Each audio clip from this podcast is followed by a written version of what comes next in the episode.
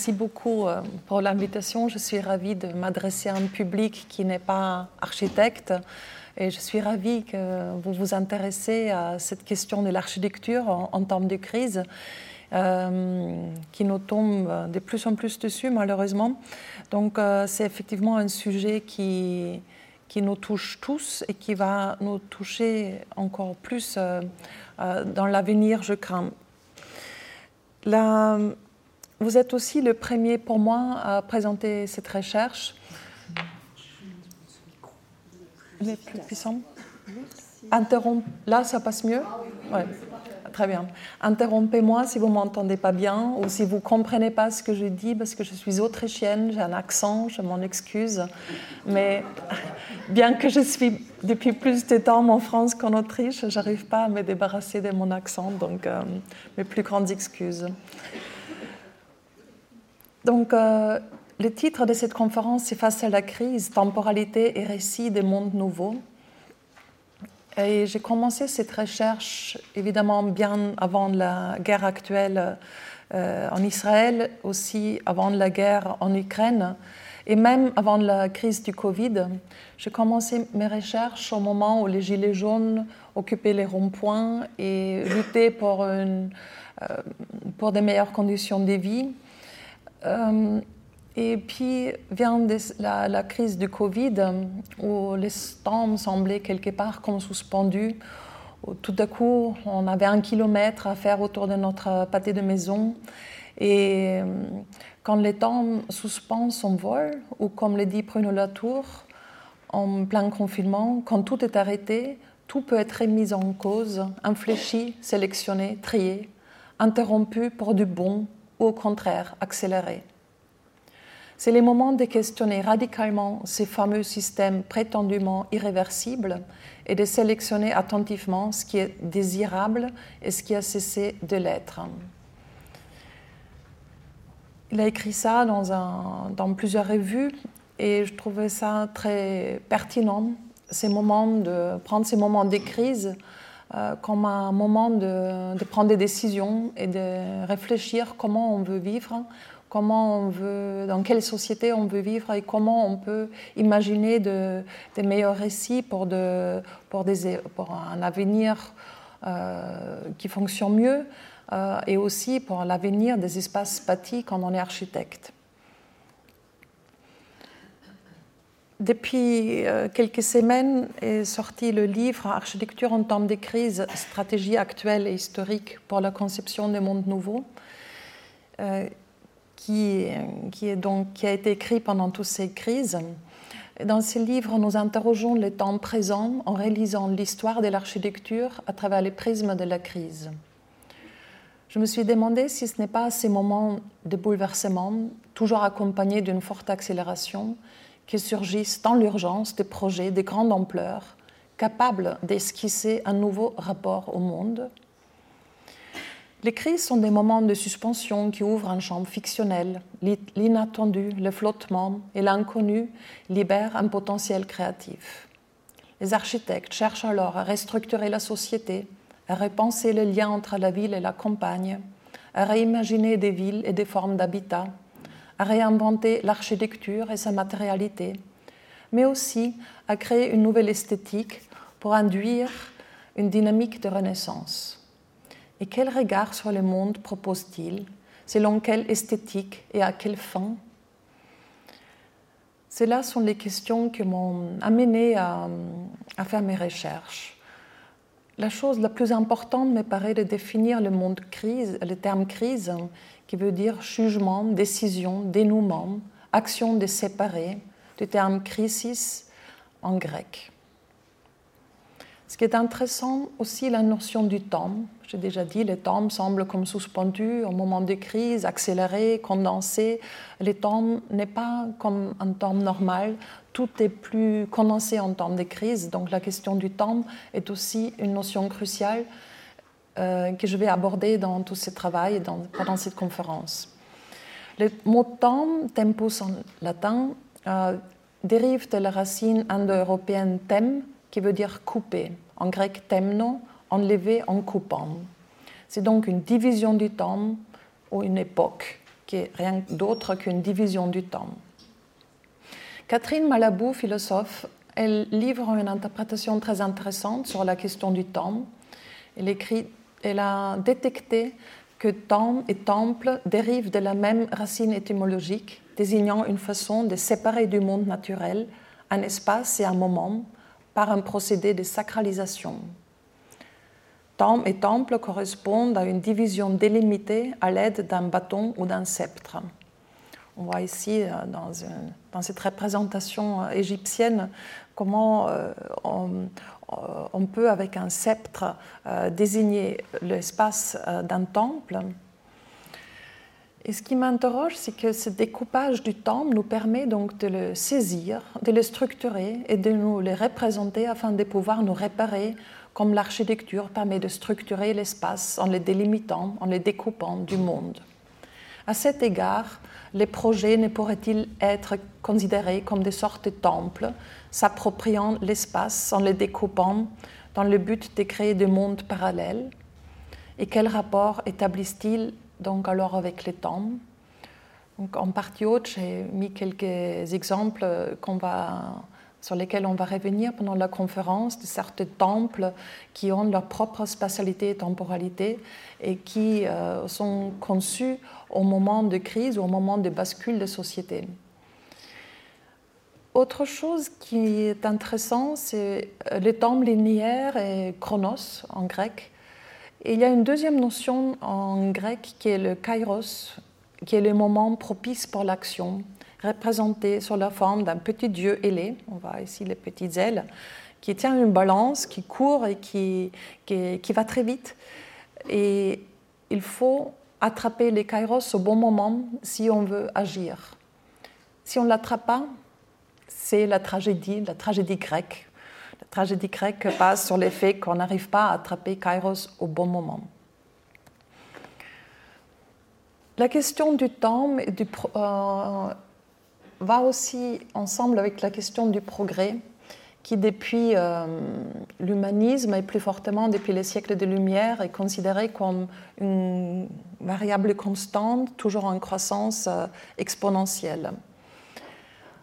Or, il est intéressant de remarquer qu'Emmanuel Kant, déjà en, en 1794, a remarqué qu'il y a un certain décalage entre la rapidité du progrès technique et la lenteur du progrès moral. Walter Benjamin, en 1933, en feuillant le nazisme en Allemagne, dans le sud de la France, il écrit un texte, L'ange de l'histoire, où il raconte euh, cet ange, c'est un tableau de Paul Klee qu'il avait acquis, euh, parce que euh, pour lui, c'était une figure qui fuit, qui essaie de pas se faire entraîner vers l'avenir par cette tempête qui essaie de regarder en arrière pour rafistoler ruines, euh, de les reconstruire doucement, mais le vent il est tellement fort, il emporte avec lui malgré lui. Et il écrit Cette tempête est ce que nous appelons le progrès. Donc c'est une forte critique du progrès qui a déjà lieu voilà, dans les années 30 avec euh, les fascismes émergents un peu partout en Europe et surtout en Allemagne. A remarqué qu'il s'est suicidé peu après. Hartmut Rosa écrit, euh, lui aussi, c'est un philosophe allemand contemporain qui a écrit un livre hein, qui s'appelle Accélération, qui porte sur la question de, que cette accélération euh, dans euh, auquel le monde est soumis quelque part, il, nous empêche de créer un rapport au monde parce qu'on est toujours pris dans, dans cette spirale de l'accélération, on ne trouve plus le temps calme pour réfléchir. Il forge aussi la, notion des résonances qui porte sur la question comment établir un nouveau rapport au monde, comment on peut augmenter la résonance avec le monde, comment on peut avoir un terrain d'agir, de réagir, de, concevoir, de, réfléchir sur le monde. Euh, il établit plusieurs axes, mais on n'a pas le temps de revenir sur ça, mais je vous conseille de le lire. Et Pierre-Henri Castel, philosophe français, euh, thématise la question de l'apocalypse, de l'angoisse, de l'enfroid, de la dimension psychologique euh, face à cette peur de la fin du monde euh, que nous avons tous euh, de manière collective face au changement climatique, face à la crise écologique et sociale qui en découle. Il se pose la question comment on peut donc réenchanter les mondes dans ce temps qui nous reste? Si nous voulons être heureux, nous avons peu de temps. C'est une manière de présenter demain ou après-demain comme la seule occasion de réaliser ce que nous avons à cœur. Cette notion-là, je trouve aussi très importante parce que euh, cette conscience que le temps n'est pas éternel, que le progrès n'est pas euh, continu, qu'il faut réfléchir en ces moments de crise dans lesquels nous nous trouvons, euh, puisque ça nous pousse à réfléchir quel projet voulons-nous développer face à la crise. Et comme nous sommes architectes, nous nous posons aussi la question de l'esthétique, puisque on construit, on construit des choses, mais l'esthétique n'est pas ce qui est joli ou pas joli, mais plutôt une expérience sensible, comme Gernot Böhme nous le rappelle. Et Jacques Rancière, euh, philosophe français, rajoute euh, à cette expérience sensible qu'il s'agit plutôt du partage de cette expérience sensible. Donc ça devient pas seulement une question individuelle, mais collective. Donc, quel projet face à la crise? J'ai commencé à collectionner des projets euh, contemporains et des projets qui ont été faits ou conçus dans l'histoire. J'avais sur ma table beaucoup, beaucoup plus évidemment que ça, et je me suis demandé, mais selon quelle structure on peut donc organiser ce projet? Quelle structure a donné à ce travail de recherche sur l'architecture en temps de crise? Et j'ai décidé d'établir quatre catégories de manipulation du temps associées à des stratégies d'action. Donc le temps est au centre, et soit on fait un saut en arrière, comme pour créer un récit, une fiction spatiale, euh, une fiction esthétique, hein, comme les littéraires euh, savent très bien le faire, comme les cinéastes savent très bien le faire, les architectes aussi, en fait, à leur manière. Mais on en parle beaucoup moins. Donc, euh, la première figure, c'est l'archaïsme, un saut en arrière dans l'espace-temps. Ou bien on décélère, on tente de décélérer le temps ce que j'appelle les retours à la Terre, deuxième figure, une manière de décélérer les temps. La troisième, c'est la création par destruction, l'accélération du temps comme salut. Et la quatrième, c'est réenchanter le monde, suspendre le temps pour se projeter dans l'avenir. Donc vous allez voir, selon ces quatre catégories d'action, c'est soit en arrière, en avant, décélérer les temps ou accélérer les temps, euh, on va dérouler cet euh, exposé. Donc le premier, c'est donc archaïsme, un saut en arrière. L'esthétique adopte dans ces chapitres un mode opératoire consistant à effectuer un saut dans l'espace-temps en arrière. La convocation d'une époque suffisamment lointaine permettant de prendre du recul par rapport à l'époque actuelle et d'instaurer ainsi un autre rapport au monde s'opère par un changement de cap voulu. Il s'agit d'un retour aux sources idéalisées d'une projection dans une époque antérieure, dont on utilise l'esthétique dans le but de construire un nouvel langage politique, culturel et sociétal. Dans ces chapitres, il est question des réinventions d'un langage, d'une grammaire ou d'un code culturel qui initie une nouvelle ère en puisant dans l'arché les principes premiers du monde. Dans l'image, vous voyez un projet de Charles de Vailly pour la transformation du Panthéon en pyramide, conçu en 1797, après la Révolution. On peut constater ces retours à la pyramide, donc on voit déjà ces retours à des, archétypes architecturaux. Mais commençons d'abord dans la Renaissance, puisque c'est là où on a pour la première fois fait des citations, on a repris des anciens éléments euh, de l'histoire, notamment l'histoire de, la romantique, euh, pour euh, suspendre les temps en cours, les temps du Moyen Âge, où les, guerres des clans euh, rendaient la vie quasiment impossible. Les gens comme Dante et d'autres étaient constamment en exil, en essayant de, traverser l'enfer pour arriver quelque part dans un paradis rêvé. Donc, euh, quand vous lisez Dante, vous, comprenez bien cette, urgence de réfléchir sur le monde d'une manière philosophique, en rappelant qu'il est accompagné par Virgile et d'autres philosophes euh, euh, de l'Antiquité. Donc, euh, pendant à la Renaissance, l'esthétique ferait naître des archétypes d'une époque lointaine pour toucher les gens, en leur insufflant, comme Séphir Vénus sur cette image, une impulsion vivifiante qui les pousse à construire une société meilleure. Les tableaux de Botticelli révolutionnent la peinture médiévale, tout comme la cité idéale qui introduit la perspective en peinture. Le retour aux sources antiques permet de remettre les pendules à zéro. Le rôle de l'esthétique consiste alors à donner forme à ces nouvel élan intellectuel qui encourage la réflexion philosophique et politique. Faisons un deuxième saut. On arrive en France, juste après la Révolution française, qui signe la fin d'un monde, pour reprendre la formule d'Emmanuel Kant, en instaurant une nouvelle gouvernance qui repose sur les valeurs des Lumières. Dans cette transition radicale de l'absolutisme à la souveraineté populaire, où le temps est remis à zéro, en rappelant que le nouveau calendrier commence avec la fondation de la République en septembre 1792, le début de l'an 1, quelle esthétique émerge et comment véhicule-t-elle des nouvelles valeurs? Donc là, on voit par exemple un projet d'un cirque national, parce que ce qu'on a fait juste dans l'an 2, il y avait un grand concours pour les architectes qui a été ouvert euh, pour concevoir des projets qui remplacent les anciennes valeurs. Donc euh, là, par exemple, un cirque national avec euh, au centre l'auteuil de la patrie, où des chants révolutionnaires ont été entonnés qui remplaçaient un peu le, le chant à l'opéra. Là, Marcel Marceau, Sergent Marceau avait été adjoint de la commission conservatrice des monuments des arts euh, qui était euh, chargé de conserver euh, dans les musées les chefs d'œuvre menacés par les tourments révolutionnaires.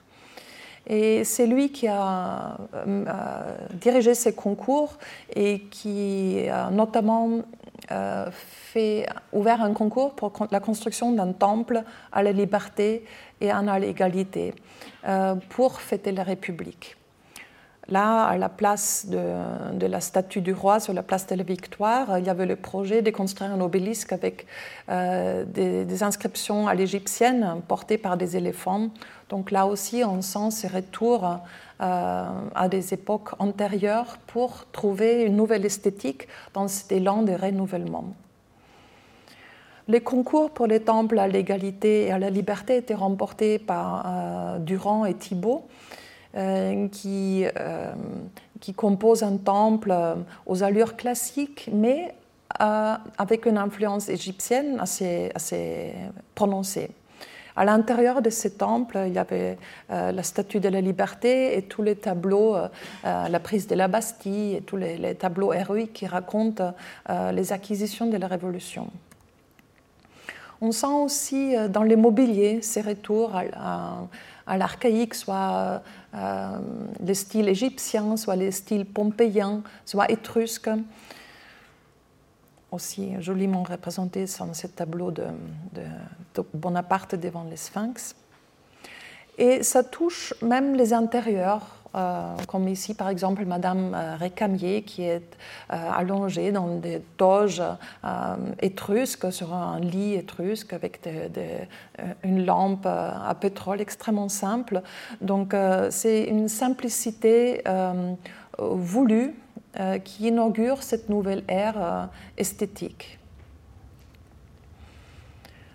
Ce qu'on peut constater, c'est que vers la fin de la révolution industrielle, la fin du 19e siècle, avec euh, l'augmentation de la révolution industrielle, avec tous euh, les problèmes qu'elle a entraînés sur un plan social, euh, la question de la résonance sociétale refait surface, mais sous une autre forme qu'à la fin du 19e siècle.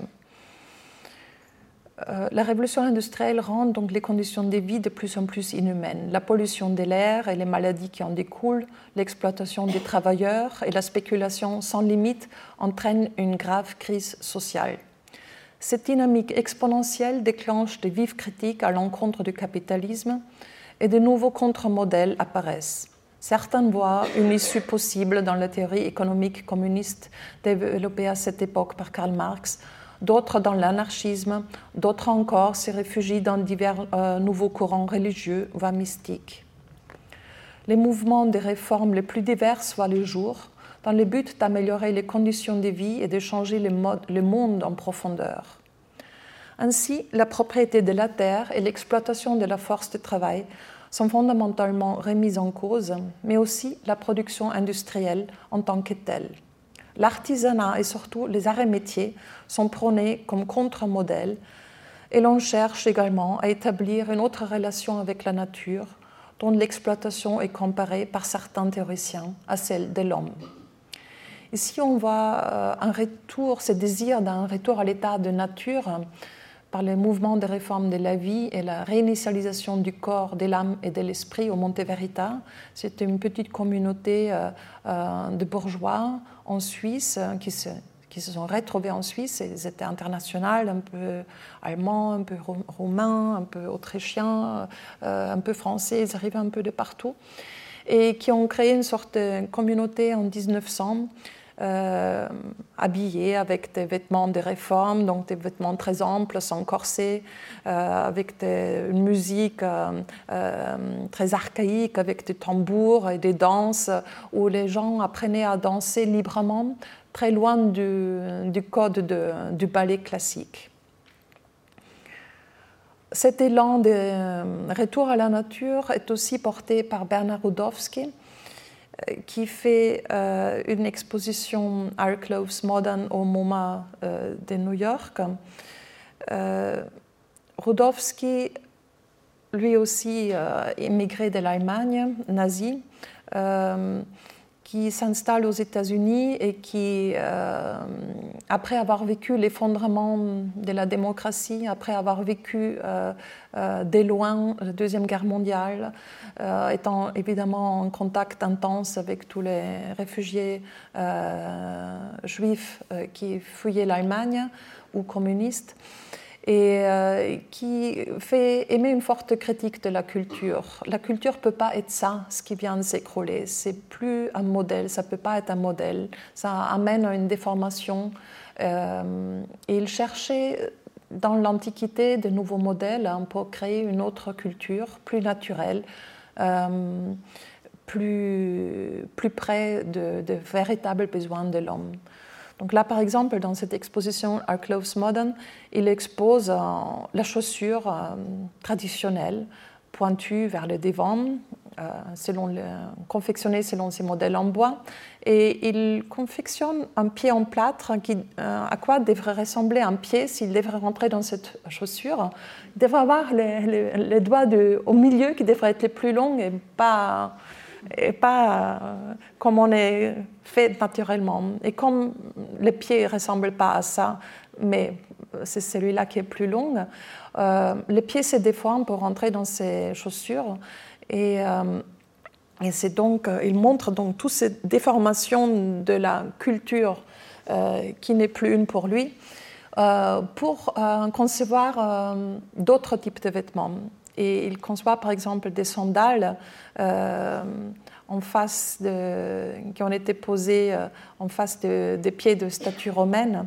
Je ne sais pas si celle-ci est une affiche à lui ou si ça a été fait postérieurement par, la, par l'entreprise Bernardo qui a gardé son nom, mais ensuite. Il fait aussi une exposition architecture sans architecte euh, au même moment, donc le euh, Metropolitan Museum of Arts euh, de New York, qui est donc un des plus importants musées de New York ou du monde, et où il, avec cette même intention de revenir sur des cultures anciennes, il montre des architectures du monde entier vernaculaire, des architectures qui ont un sacré savoir euh, euh, en termes de construction. Et il, met, euh, il expose que de très grandes photos en noir et blanc avec toutes ces architectures du monde entier. Et c'est là à une période où le fonctionnalisme avec l'architecture moderne aux angles droits était en pleine vogue et on construisait partout comme ça. Donc il introduit un contre-courant. Hans Hollein en Autriche, écrit un manifeste architecture absolue et fait des collages où lui aussi il reprend des formes archaïques, des gros cailloux monolithiques qu'il confronte avec un paysage urbain. comme critique du fonctionnalisme en disant que l'architecture ne peut pas être que fonctionnelle. Ça serait de réduire l'architecture beaucoup trop. Il écrit L'architecture est culte et les monuments, symboles, signes, expressions. L'architecture et les conditionnements d'un état psychologique. Là, par exemple, à la Biennale de Venise, il a fait une installation avec une salle de bain culturelle euh, avec, remplie d'eau rouge, comme il en sachant qu'il a traversé les États-Unis avant, quand il était étudiant, et il a visité euh, les constructions des Indiens pueblos. Euh, il s'est intéressé aux rites sacrificiels euh, des Indiens et de leur construction. Et après, cette influence, on les ressent dans ces travaux-là, où il pose par exemple un catafalque sur, euh, sur les canaux, où on sent l'eau qui, qui, passe, les tombes qui passent, l'inscription de l'homme dans une dimension beaucoup plus large, beaucoup plus culturelle que l'architecture fonctionnaliste qui était très dominante à cette époque. Et il fait une exposition où on voit un peu son psychogramme euh, de toutes ces influences, à la fois des, pyramides aztèques euh, et, mayas et, euh, et des, des, constructions des, pueblos qu'il trouve dans son voyage, et d'autre part des architectures de guerre qu'il a vécues en tant qu'enfant, avec lesquelles il a grandi et en même temps des fusées et des, machines super modernes qui, introduisent cette nouvelle ère de la modernité. Et là, il se présente comme architecte ultramobile, bien avant l'ère d'Internet, avec sa planche à dessin devant, sur les genoux, en construisant une maison avec le téléphone à côté de lui qui sonne. Il dit Oui, j'arrive tout de suite, je vous conçois une maison, vous voulez combien de chambres? Oui, merci. En sachant qu'à l'époque, évidemment, on ne pouvait pas téléphoner euh, sans câble.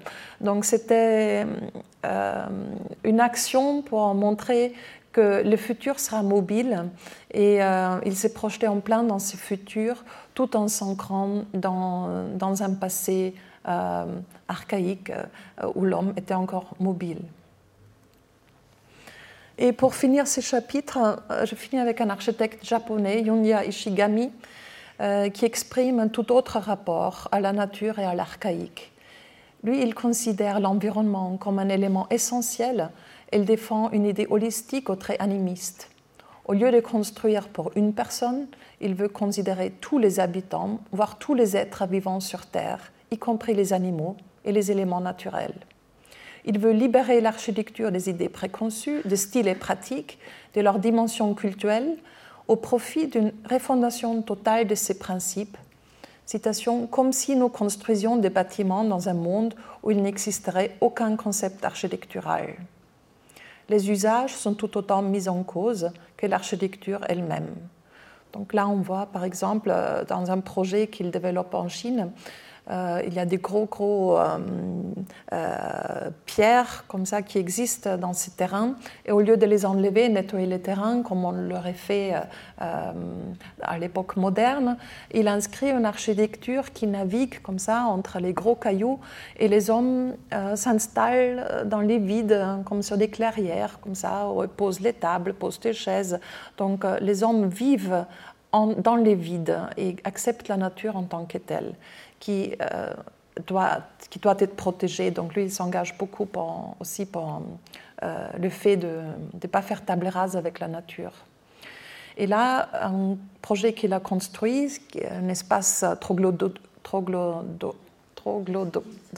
pardon, euh, pour une maison et un restaurant d'un chef japonais.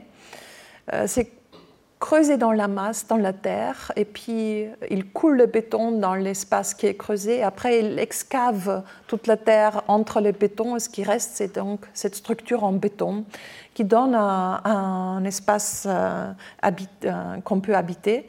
Et il ferme euh, les espaces avec du simple vitrage. Donc, et les hommes s'installent donc dans ces espaces qui ressemblent plus à des cavernes qu'à des espaces habités. Donc là aussi, on sent fortement cette dimension archaïque. Le deuxième chapitre, c'est les retours à la Terre. Le phénomène du retour à la terre, qui est aussi très présent dans le temps actuel, il y a beaucoup de communautés, euh, beaucoup de gens qui reviennent à la campagne, qui s'installent euh, loin des villes pour euh, refaire une autre vie, aussi pour des raisons d'argent, mais pas seulement, aussi pour des raisons de, de conviction. Donc, ce phénomène du retour à la terre est lié à la décélération, à une réduction radicale du mode de vie, qui n'est plus urbain, mais devient agraire. En réaction à la dynamique du progrès et à ses conséquences qui nous échappent de plus en plus, l'idée de décélération apporte un espoir des ralentissements d'un processus d'accélération qui a pris des dimensions exponentielles et qui nous échappe.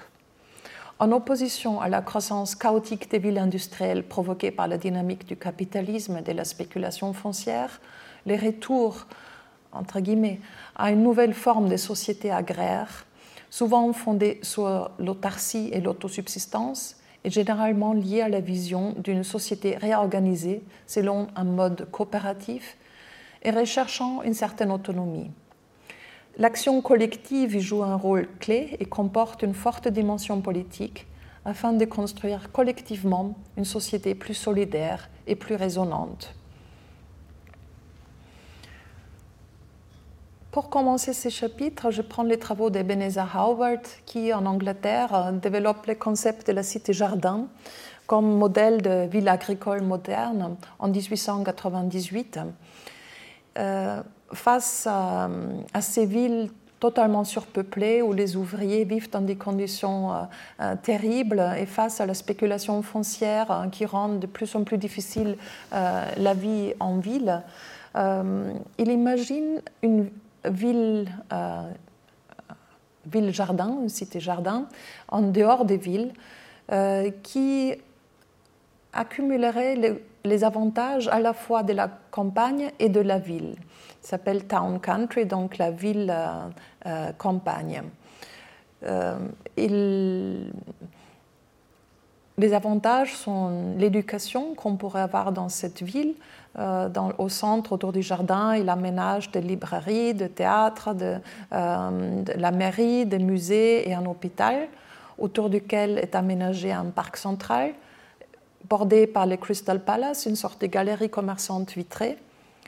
Ce qui est rouge, c'est des logements. Au milieu, encore une grande avenue avec les écoles, bordée par l'industrie et l'espace industriel, et tout ça autour, c'est l'espace agricole. Il n'a pas conçu ça comme une communauté isolée, mais au contraire comme des villes alternatives qui, entre elles, pourraient fonctionner en réseau, reliées avec un chemin de fer et reliées aussi euh, avec la cité-jardin principale, mais aussi liées avec Londres et avec les villes autour. Donc c'est plutôt une forme de fonctionnement en réseau. Euh, euh, d'une ville qui fonctionnerait plus sur un mode coopératif et où les habitants auraient plus de résonance dans le sens de, de pouvoir prendre des décisions. Par exemple, si euh, il y a une sorte de numerus clausus dans cette ville, il y a un boulanger qui peut s'installer, un boucher, etc.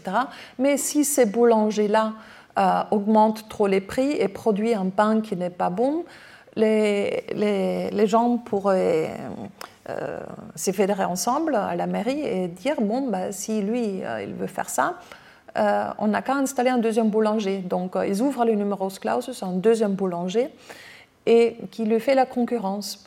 À ce moment-là, les gens seraient amenés à bien faire du pain à des prix raisonnables, sinon ils auraient la concurrence. Donc cette ville fonctionne sur un mode libéral, mais euh, parce qu'il y a la concurrence, mais en même temps contrôlé par les, par les gens qui habitent.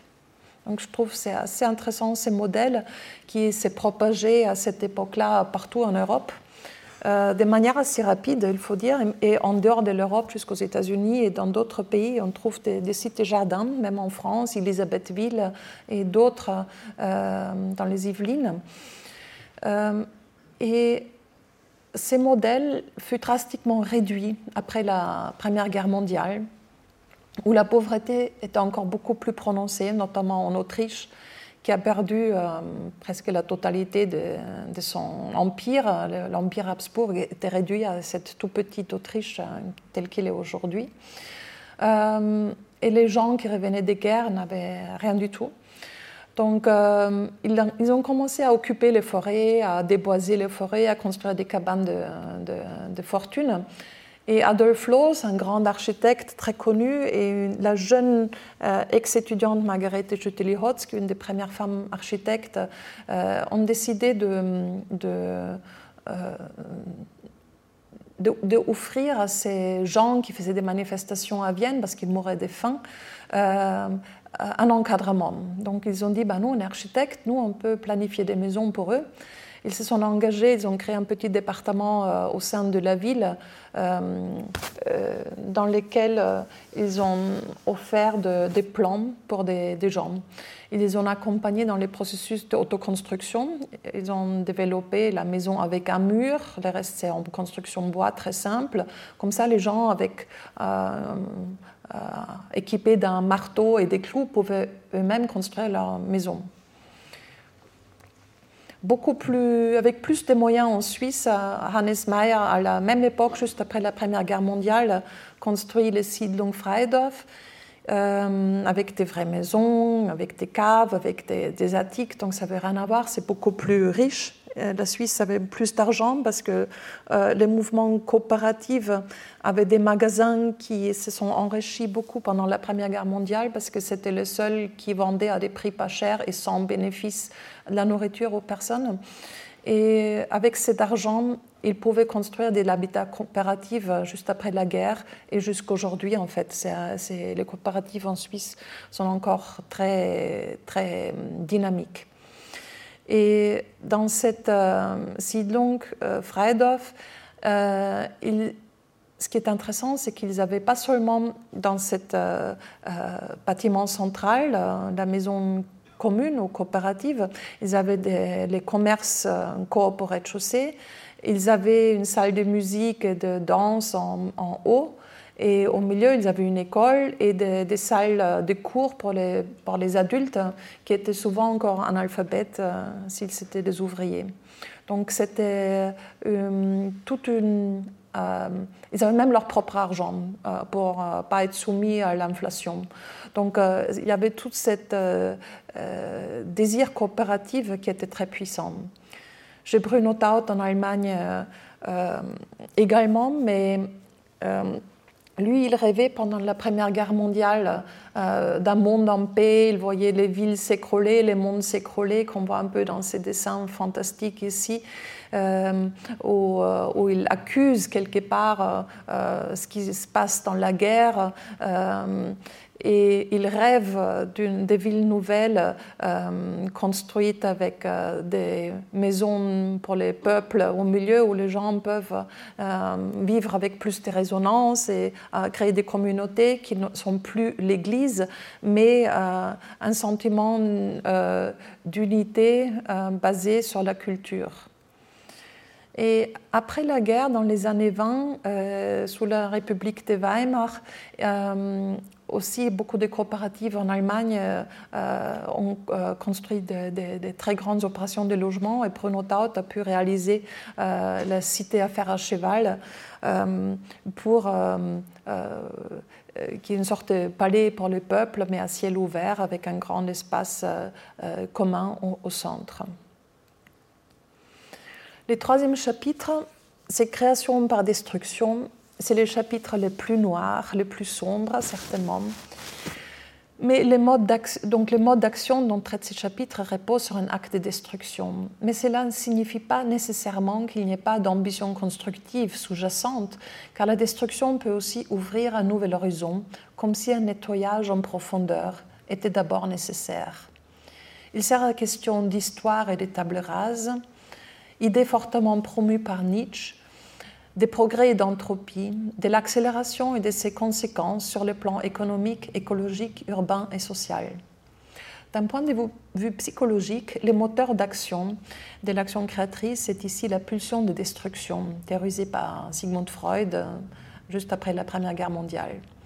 Les artistes et les architectes savent se servir de cet élan créateur dans les moments de crise, à la fois réels et ontologiques, donc existentiels, pour échapper au destin immuable. Or, il s'agit précisément de changer ces destins. L'opération d'accélération temporelle vise à précipiter un, déclin suivi, pardon, suivi d'une suspension du temps afin, pardon,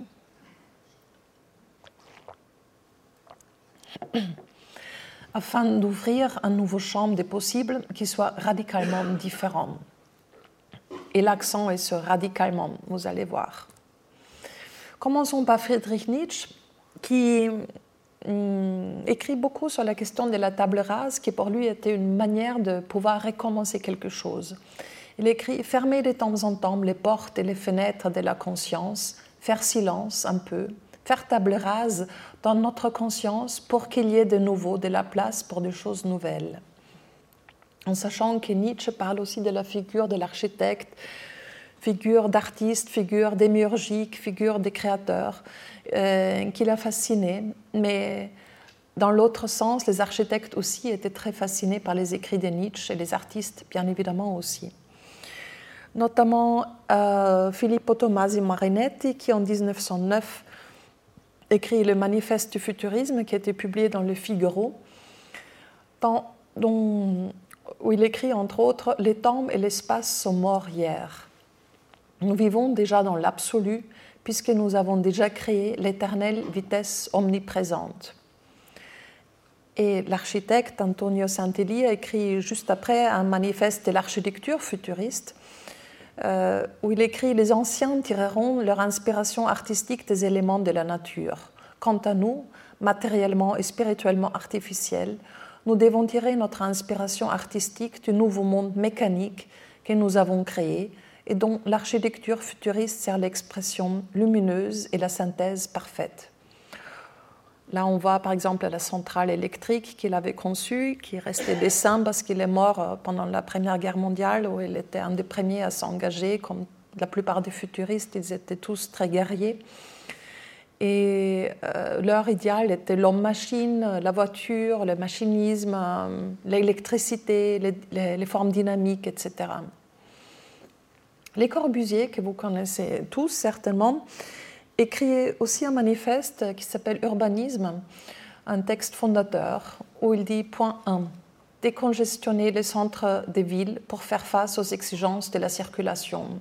Parce qu'à cette époque-là, il y avait déjà beaucoup de voitures dans les villes euh, et qui contribuaient encore à la, pollution et qui étaient très dangereux parce que les piétons n'avaient plus d'espace. Deux, accroître la densité du centre des villes pour réaliser le contact exigé par les affaires, donc des bureaux. Accroître des moyens de circulation, c'est-à-dire modifier complètement la conception actuelle de la rue qui se trouve être sans effet devant le phénomène neuf des moyens de transport modernes, métro ou auto, tramway, avion. Donc là, on sent aussi cette fascination euh, des, moyens modernes auxquels il faut faire place, où l'ancienne ville doit disparaître accroître les surfaces plantées, seul moyen d'assurer l'hygiène suffisante euh, et les calmes utiles au travail attentif exigé par les rythmes nouveaux des affaires. Et là, comme c'est un geste de cette main qui arrive, qui efface donc le centre euh, de Paris, ici l'île euh, de la Cité, le seul monument qu'il garde, c'est le théâtre de Châtelet, les deux théâtres, et le reste est fait place à cette ville nouvelle qu'on voit ici, euh, des gratte-ciels, euh, des grandes hauteurs hein, pour des bureaux. Euh, des logements sont dans des grands bars comme ça, qui en forme de zigzag, avec des espaces verts au milieu. Et les rues sont sur des passerelles et voitures, hein, c'est des autoroutes qui traversent les quartiers et l'aéroport est au milieu. Donc là, on voit euh, ces gratte-ciel euh, avec cette grande aérogare euh, au milieu auquel il doit renoncer plus tard parce qu'il réalise que ce n'est pas très réaliste, c'est un peu trop dangereux d'avoir un aéroport au milieu de, des gratte-ciel. La critique euh, de cette ville radieuse euh, euh, que Les Corbusier a propagée un peu partout, en sachant qu'il est allé en Amérique latine, au Brésil, en Argentine, il a propagé un peu partout son, modèle de, ville radieuse. Euh, en New York, par exemple, euh, on a commencé à, dans l'après-guerre, au début des années 60, on a commencé à raser des parties du centre-ville insalubres. Et Gordon Matta Clark, qui était un architecte artiste qui habitait au centre-ville, et il voit tout autour de lui ces maisons à disparaître, à être démolies. Et il est fasciné par ces destructions et en même temps, ça le révolte.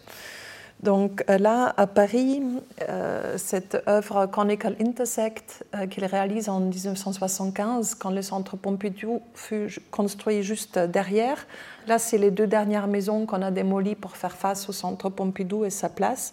Et lui, il était invité à faire une œuvre d'art, donc il découpe euh, une sorte de forme conique dans ses maisons euh, à disparaître, comme une sorte de champ de signes, euh, où on voit tout à coup cette intériorité de ces espaces de vie avec les papiers peints et les carrélages découpés, où tout d'un coup on est à l'intérieur de ces maisons abandonnées juste avant qu'elles soient elles-mêmes démolies.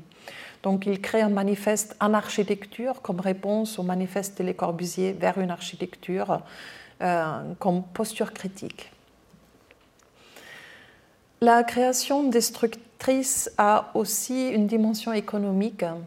Euh, j'ai emprunté le nom de la destruction créatrice, qui a été forgée par Schumpeter, qui était un économiste qui, euh, qui se base quelque part sur la théorie de Karl Marx de l'accélération du capitalisme, sauf contrairement à Karl Marx, il ne le critique pas, mais il, il dit que c'est nécessaire cette destruction créatrice, il faut toujours démolir pour créer de, nouvelles, euh, nouveaux produits euh, après, sinon l'économie stagne. Donc il faut, pour que l'économie tourne, il faut à chaque fois détruire et construire euh, de nouveaux produits derrière. Il faut fermer des entreprises ou des usines ici pour construire des autres entreprises ailleurs.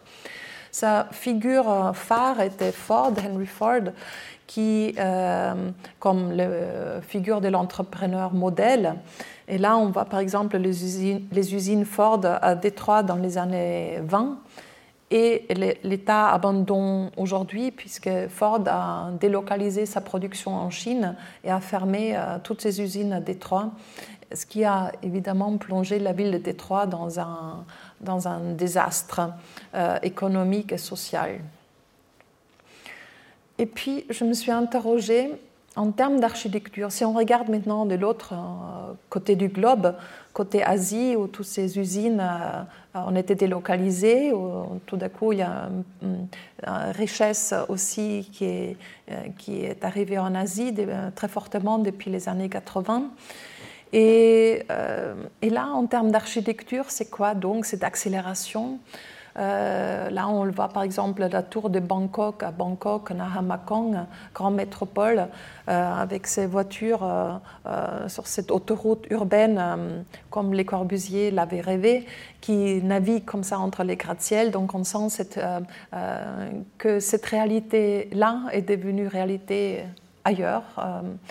Notamment beaucoup dans les villes en Asie en fait.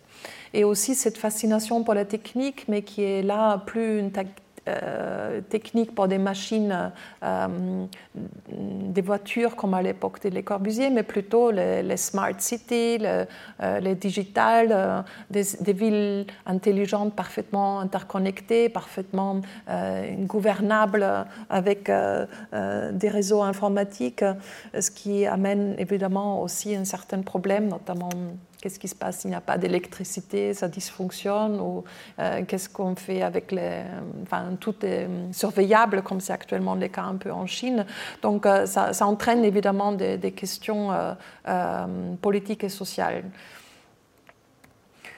Et la figure d'architecte qui incarne peut-être le plus cette question de l'accélération, et je pense Big, Bjark Ingles Group, euh, qui est un groupe danois qui construit beaucoup dans le monde entier des très grands projets, mais aussi des petits projets, avec une certaine qualité.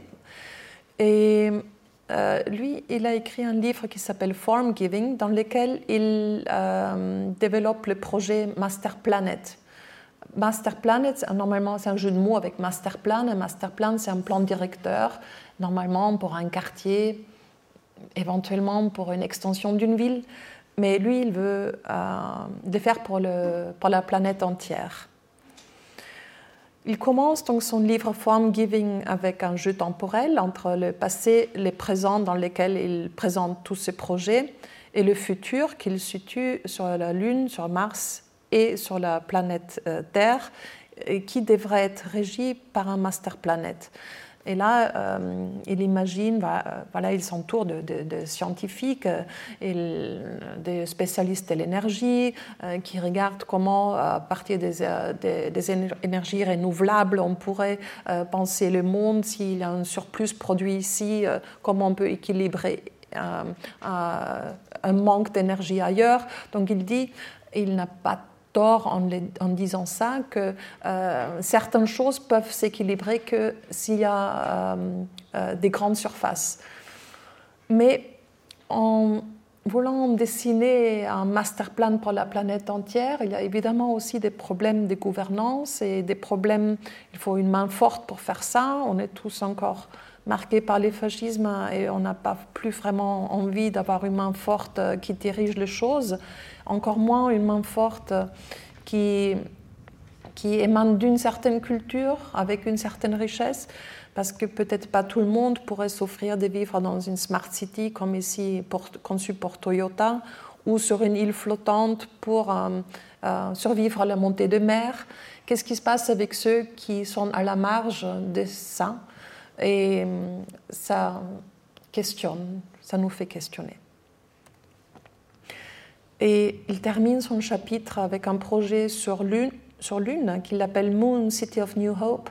Donc la Lune, euh, cité de, la, de, de, nouvel espoir, ce qui euh, est aussi un peu inquiétant d'imaginer qu'on pourrait habiter sur Lune quand la Terre n'est plus vivable. C'est un peu... Euh, voilà, faut-il peut-être s'occuper d'abord de la Terre je reviens donc au quatrième chapitre, Réenchanter les mondes, euh, pour terminer avec euh, une attitude euh, optimiste et positive. Après une crise ou une catastrophe majeure, telle que peut l'être une période de guerre, la question de l'identité et de la culture en tant qu'âme d'une société se pose avec acuité. Comment reconstruire notre être collectif dans une société d'après-crise ou de post-conflit Comment répondre aux aspirations d'une vie meilleure, en paix, en résonance avec la société et en équilibre avec l'environnement? La réponse varie selon les défis et besoins propres à chaque époque. Le désir de réenchanter le monde pendant ou après une crise est une dynamique animée par des pulsions de vie. Il s'agit d'y analyser comment sont envisagées la transmission des connaissances, des idées, des valeurs morales, par exemple après l'effondrement d'une société. Là, vous voyez euh, une installation artistique euh, de Robert Delaunay et Félix Aublé pour l'aménagement intérieur de la hall euh, transonique au Palais de l'Air en 1937, comme, puisque c'est un projet extrêmement optimiste avec des formes et des couleurs. J'ai mis ça comme page de garde. Mais je commence après la Première Guerre mondiale avec un projet de Paul Hotelet qui voulait euh, imaginez un mondanéum, une cité mondiale, en face de l'unité des nations, donc euh, euh, l'UNO, ONU aujourd'hui, à Genève, et qui a demandé à Les Corbusier d'imaginer une ville pour ces mondanéums qui place au cœur du projet un musée mondial et une bibliothèque mondiale. Ce musée mondial est en forme de ziggourate euh, vitré, entièrement vitré, euh, censé héberger toutes les cultures du monde qu'on pourrait regarder en montant avec un ascenseur au centre et en descendant ensuite euh, dans une spirale, en regardant les œuvres dans, une, dans une nef tripartite entre l'objet A, B, le temps, une sorte de galerie vitrée, et c'est le lieu. Comme ça, on pourrait situer toutes les cultures hein, selon une timeline euh, continue. Donc on voit à quel point l'idée de progrès linéaire était encore présente à cette époque-là et à quel point on imaginait que c'est un développement linéaire et non pas multiformes, non pas. on a toute une autre conception de la culture aujourd'hui. Ce musée n'a pas été construit, mais il a donné suite pour un, autre, projet de musée de Le Corbusier, le musée à croissance illimitée, qui lui est plat et du coup potentiellement extensible à l'infini. Euh, euh, parce qu'il dit finalement, si on construit une spirale, il y a toujours une nouvelle culture qu'il faut prolonger, caser, donc euh, il faut pouvoir construire et augmenter la taille de ces musées à l'infini comme, comme ces escargots. C'est assez intéressant parce que pour lui, la culture était un moyen de, pour promouvoir la paix et l'entente entre les peuples. Or, ces musées qu'il a conçus pour, pour l'exposition universelle en 1937 n'a pas pu se faire parce qu'elle était trop chère, bien que préfabriquée et déjà conçue de manière pas un peu onereuse. Par contre, il a pu réaliser avec les CIAM euh, un pavillon de temps nouveau, donc un pavillon très léger en toile tendue, dans lequel euh, il thématise euh, ces conflits qui commence à exploser un peu partout en Europe avec cette guerre menaçante qui s'annonçait déjà. Sur la gauche, on peut lire des canons, des munitions, merci, des logis s'il vous plaît. À droite, des grandes zones industrielles européennes pacificatrices. Et au fond, la solution, des études urbaines sur la ville radieuse. Donc elle a casé son projet euh, comme solution idéale, évidemment, euh, construire des, logements, construire une cité radieuse, construire une ville radieuse, euh, offrir des logements aux gens. comme son musée n'a pas pu être construit, je vous montre quand même des exemples parce qu'après la guerre en 1955, il a pu enfin vendre son idée à un collectionneur d'art euh, de l'Occident, des beaux-arts de l'Occident. Euh, et on voit cette spatialité avec la timeline euh, en vert, qui est ici plus une timeline, mais juste une galerie lumineuse qui illumine les tableaux autour dans cet espace assez, dans cette jolie hall d'entrée. Donc c'est quand même un projet qui a une certaine oui, une certaine puissance. Et puis dans les années 60, euh, donc peu après, il y a une autre conception de culture, une autre conception de ce que c'est euh, l'éducation. Euh, ce, projet vient de l'Angleterre, porté par John Littlewood, qui était une femme de théâtre qui avait cette idée de faire un fun palace, donc une sorte de, de, maison pour le peuple euh, qui soit là pour l'éducation, puisqu'à cette époque-là, euh, il y avait le Labour Party euh, qui était au gouvernement et le temps de travail des ouvriers a été réduit à, à 8 ou 9 heures de travail. Donc tout d'un coup, les ouvriers avaient une sorte de de temps libre après le travail, parce que 8 heures par rapport aux 12 ou 14 heures avant, il restait donc 4 euh, heures euh, euh, pour faire quelque chose. Et la grande peur du gouvernement était que les ouvriers vont boire et, euh, faire rien de productif, faire la révolution. Donc, euh, pour ne pas faire la révolution, ils ont dit bon, ben, il faut qu'on éduque les consommateurs. Donc, tout était axé, pas seulement en Angleterre d'ailleurs, mais un peu partout, sur la consommation, puisque si les ouvriers consomment, ils ont une télévision, euh, ils, font des courses, l'économie bouge, et en plus, ils sont occupés.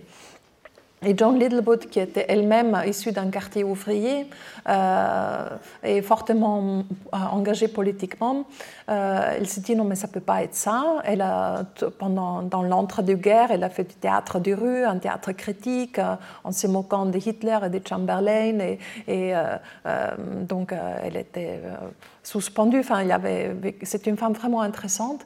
Et euh, elle propose au jeune Cedric Price, qui était euh, à peine sorti de l'université d'architecture, de concevoir un un, fan palace et elle lui racontait ce qu'elle voulait. Elle voulait avoir un, grand espace où il peut y avoir plusieurs scènes de théâtre à différents endroits, euh, où il y a des ateliers euh, où les gens peuvent euh, apprendre à, lire, à écrire, à faire des travaux manuels, à faire du travail des terres crues, de, faire des sculptures, des peintures, enfin, de s'instruire, de lire, de faire des conférences. Donc vraiment une, une grande Et à cette époque-là, il y avait la cybernétique, c'est le précurseur de l'informatique qui a commencé à émerger et qui a surtout fait fantasmer beaucoup les, architectes et les artistes, euh, parce qu'ils euh, ont créé une sorte de groupe de travail avec un cybernéticien, avec ces deux-là, euh, les fondateurs, mais aussi avec d'autres personnes qui ont imaginé une sorte de machine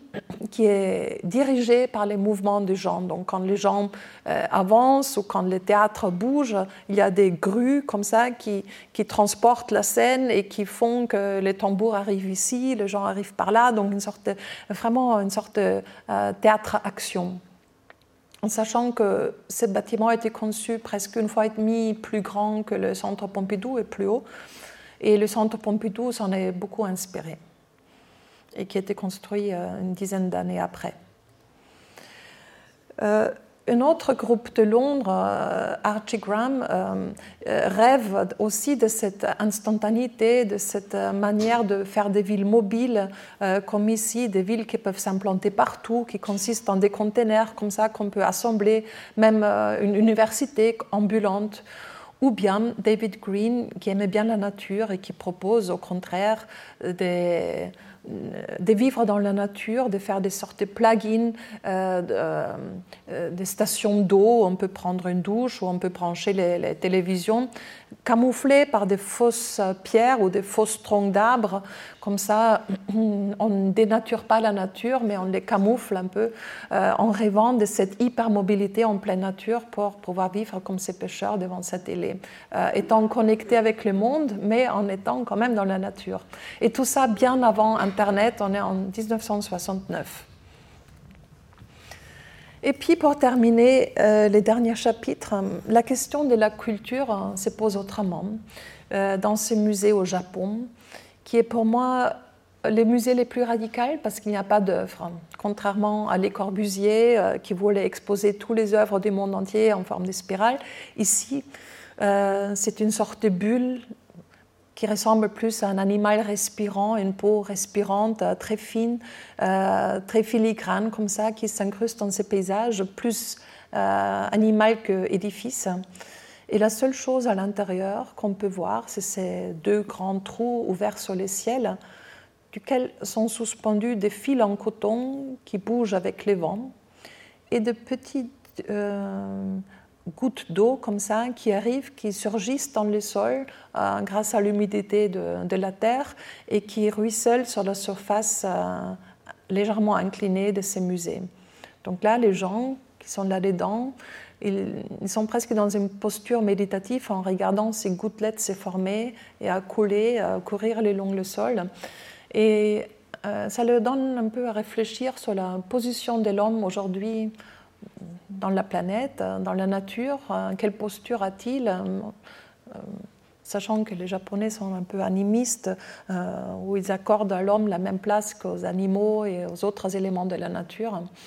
Et, voilà, c'est peut-être un manifeste, voilà, où est-ce qu'on en est aujourd'hui avec la culture. Et en conclusion, pour terminer, par cet ouvrage, j'aimerais donc contribuer à l'émergence des nouvelles idées, des nouveaux projets, modèles et fictions, car la fin de toute chose n'est sûrement pas pour demain, comme le rappelle euh, Pierre-Henri Castel. Et dans ces défis contemporains inédits, l'architecture et l'urbanisme ont un rôle majeur à jouer, puisqu'il s'agit de repenser l'utilisation, la provenance, mais aussi le réemploi des ressources et des matériaux, euh, les modes de construction réinventer un langage architectural à partir des ressources locales, bio et géosourcées, considérer les différents flux d'énergie et des matières dans une interdépendance intrinsèque et dans une perspective post-carbone, reconsidérer la question du droit foncier notre manière de vivre, les rapports à la collectivité, l'agencement des espaces individuels et collectifs, la résonance. Réorganiser les liens entre la ville et la campagne, comme Howard. Introduire des contre-dynamiques pour décélérer les processus de métropolisation exponentielle. Remettre radicalement en question notre rapport à la nature, au paysage et à l'environnement et, pour ce faire, reconsidérer la relation de l'homme avec les autres êtres vivants, humains et non humains. Favoriser l'émergence d'un sentiment de résonance au sens holistique le plus large.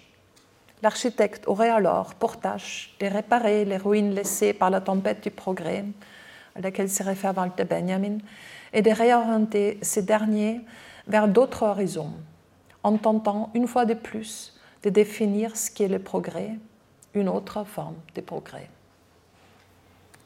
Merci.